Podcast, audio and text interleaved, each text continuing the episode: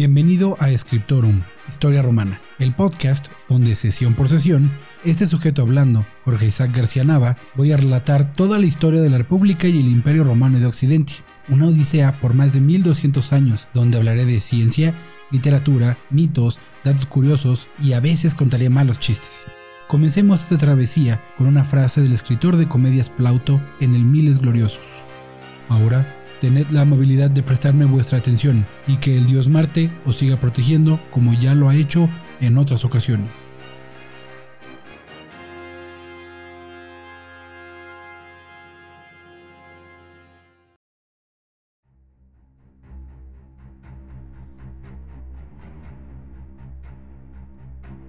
Sesión 10. Lars Porcena, el primer gran enemigo.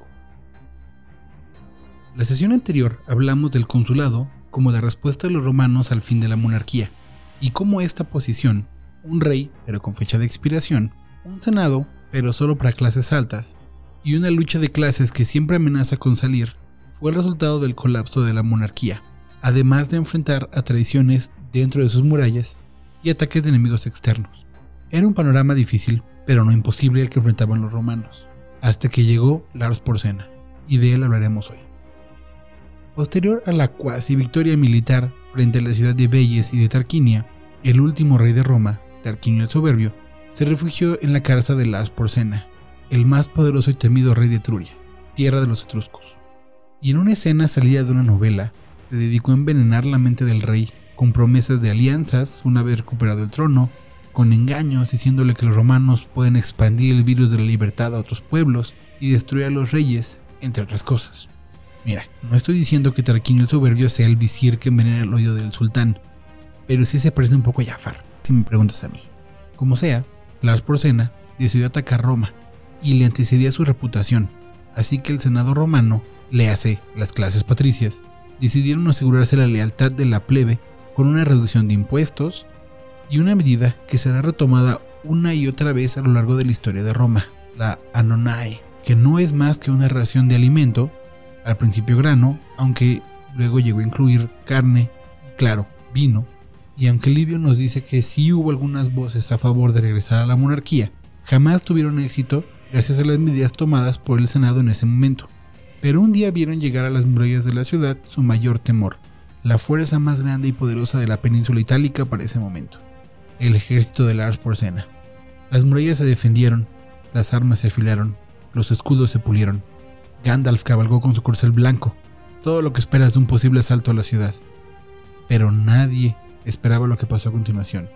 Uno de los puntos estratégicos de entrada a la ciudad era el puente Sublicio, el primer puente construido en la Roma arcaica y que mencioné en la sesión 5. Bueno, la guarnición romana, destacada a defender el puente, laqueó ante la visión del enemigo y se comenzó a retirar en desbandada. Es entonces que un hombre surge, Publio Horacio Cocles, patricio de nacimiento, y que comete un acto de heroísmo tal que se convirtiera en una fábula para los romanos.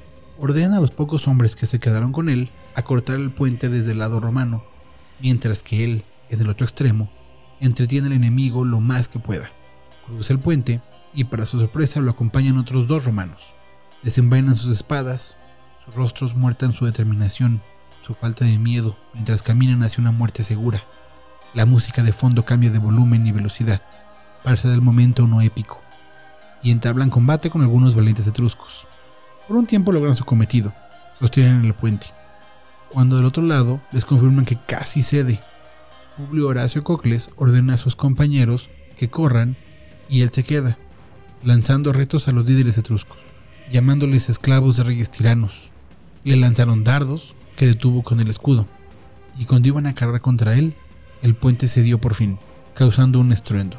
Al ver esto, Cocles lanzó una rápida oración al Tíber y saltó al agua, y hubieron flechas a su alrededor, pero logró alcanzar la otra orilla, con algunos rasguños, pero vivo, y había conseguido su objetivo.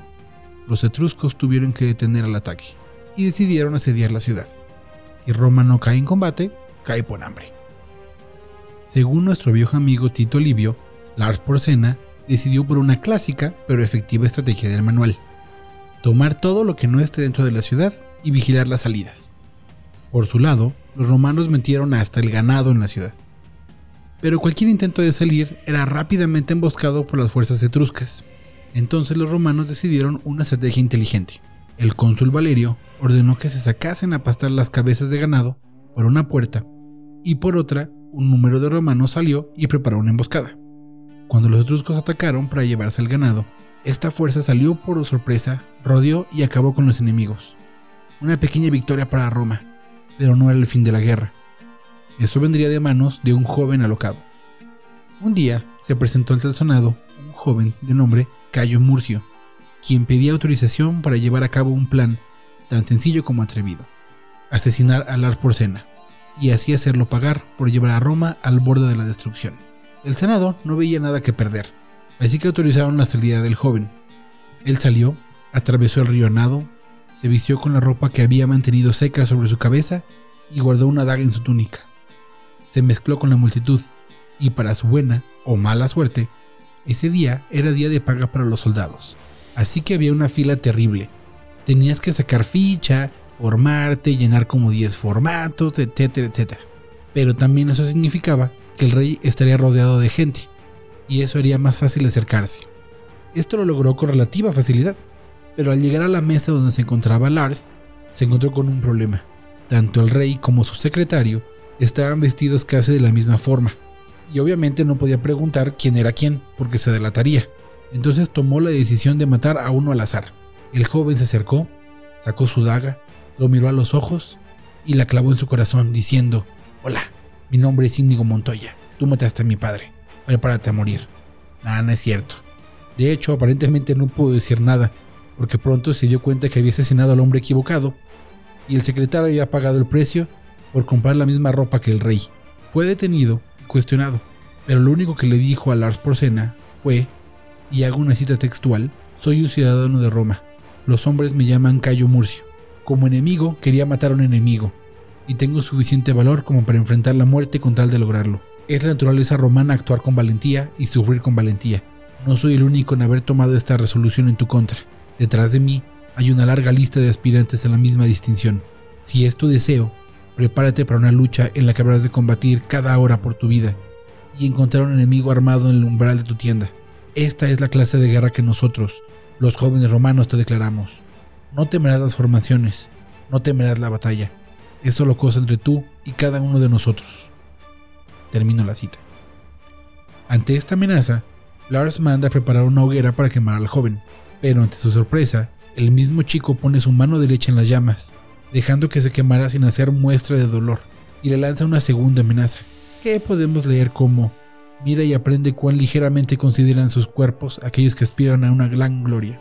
Ante la perspectiva de ser acusado por siempre por romanos locos, Porcena pidió la paz. Pero si esto fuera así, entonces, ¿por qué los romanos aceptaron términos tan desiguales? Básicamente, Lars aceptó que no regresaría a los tarquinios al poder, mientras que los romanos regresaron al territorio quitado a los vellentinos y la entrega de rehenes como garantía de paz.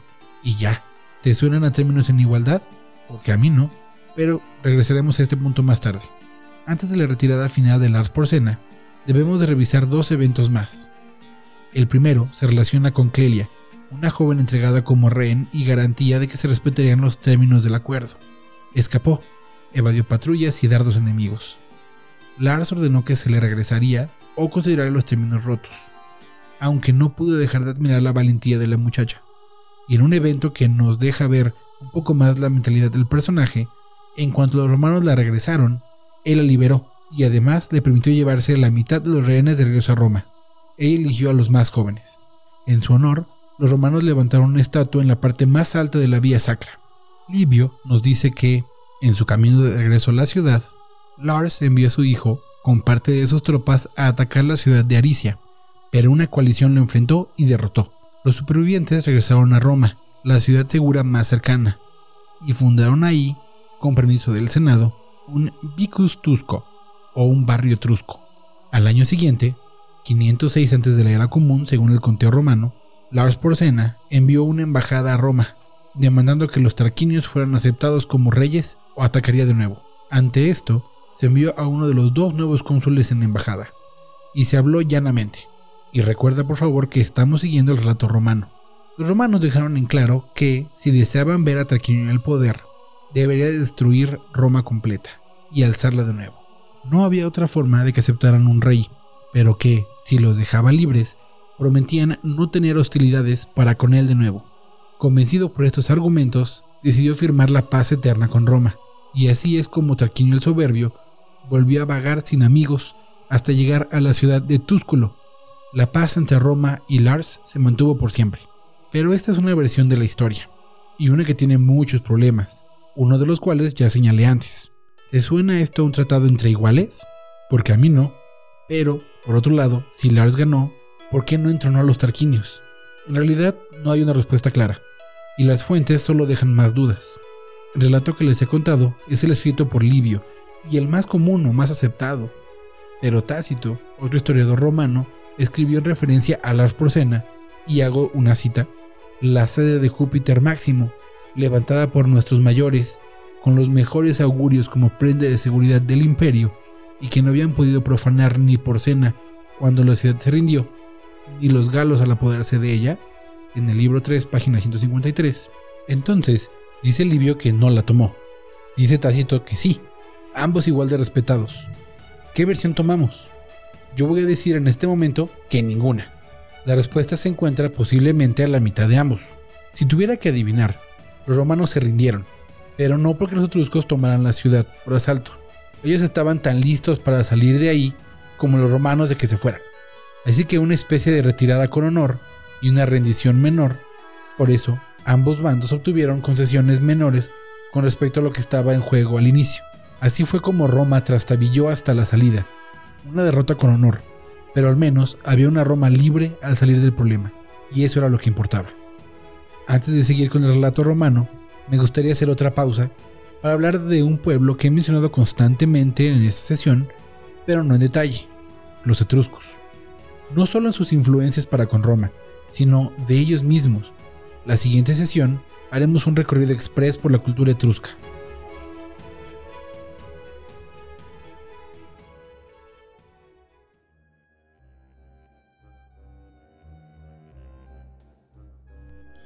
No olvides seguir las actualizaciones de este podcast en redes sociales. Scriptorum Historia Romana en Facebook y Twitter. Envía tus dudas, comentarios, sugerencias o si deseas convertirte en patrocinador al correo podcasthistoriaromana.gmail.com. Si no es mucho pedir, también puedes ayudar a este proyecto en Patreon en patreon.com diagonal historia romana donde puedes suscribirte con una cuota mensual para ayudar a crear estos episodios y de paso obtener algunos beneficios. Te deseo una buena semana. Nos escuchamos la siguiente sesión en tu podcast Scriptorum Historia Romana y cerremos con otra cita del genial Plauto en anfitrión. Ahora, distinguido público, un fuerte aplauso en honor y atención al soberano Júpiter.